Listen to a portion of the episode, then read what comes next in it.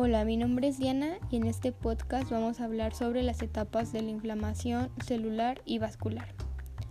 Bueno, pues una causa frecuente de las lesiones de las células y tejidos es la reacción inflamatoria inducida por los patógenos, las células necróticas y las respuestas inmunitarias desreguladas, como ocurre en las enfermedades inmunitarias y también en las alergias.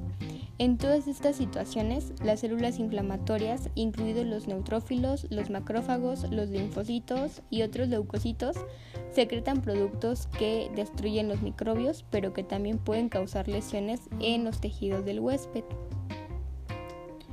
Eh, la inflamación es un proceso tisular constituido por una serie de fenómenos moleculares, celulares y vasculares de finalidad defensiva frente a agresiones físicas, químicas o biológicas. Los aspectos básicos que se destacan en el proceso inflamatorio son, en primer lugar, la focalización de la respuesta que tiende a eh, circunscribir la zona de lucha contra el agente agresor.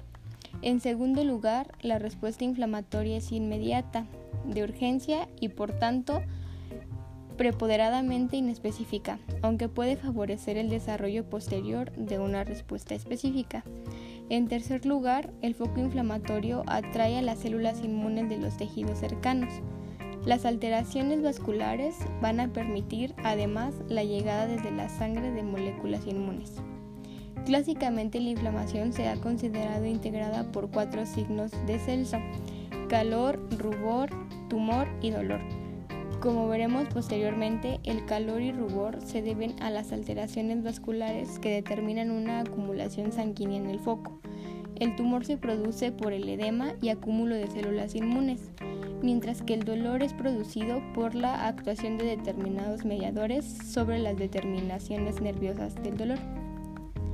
Eh, ahora vamos a hablar sobre las fases de la inflamación. Estas de forma esquemática podemos dividirlas en cinco etapas. La primera etapa consta de la liberación de mediadores. Son moléculas, la mayor parte de ellas de estructura elemental, que son liberadas o sintetizadas por el mastocito bajo la actuación de determinados estímulos. 2. Eh, efecto de los mediadores. Una vez liberadas, estas moléculas producen alteraciones vasculares y efectos quimiotáxicos que favorecen la llegada de moléculas y células inmunes al foco inflamatorio. 3. Llegada de moléculas y células inmunes al foco inflamatorio. Proceden en su mayor parte de la sangre, pero también de las zonas circundantes al foco. 4. Regulación del proceso inflamatorio. Como la mayor parte de las respuestas inmunes, el fenómeno inflamatorio también integra una serie de mecanismos inhibidores tendentes a finalizar o equilibrar el proceso. Y finalmente 5. La reparación.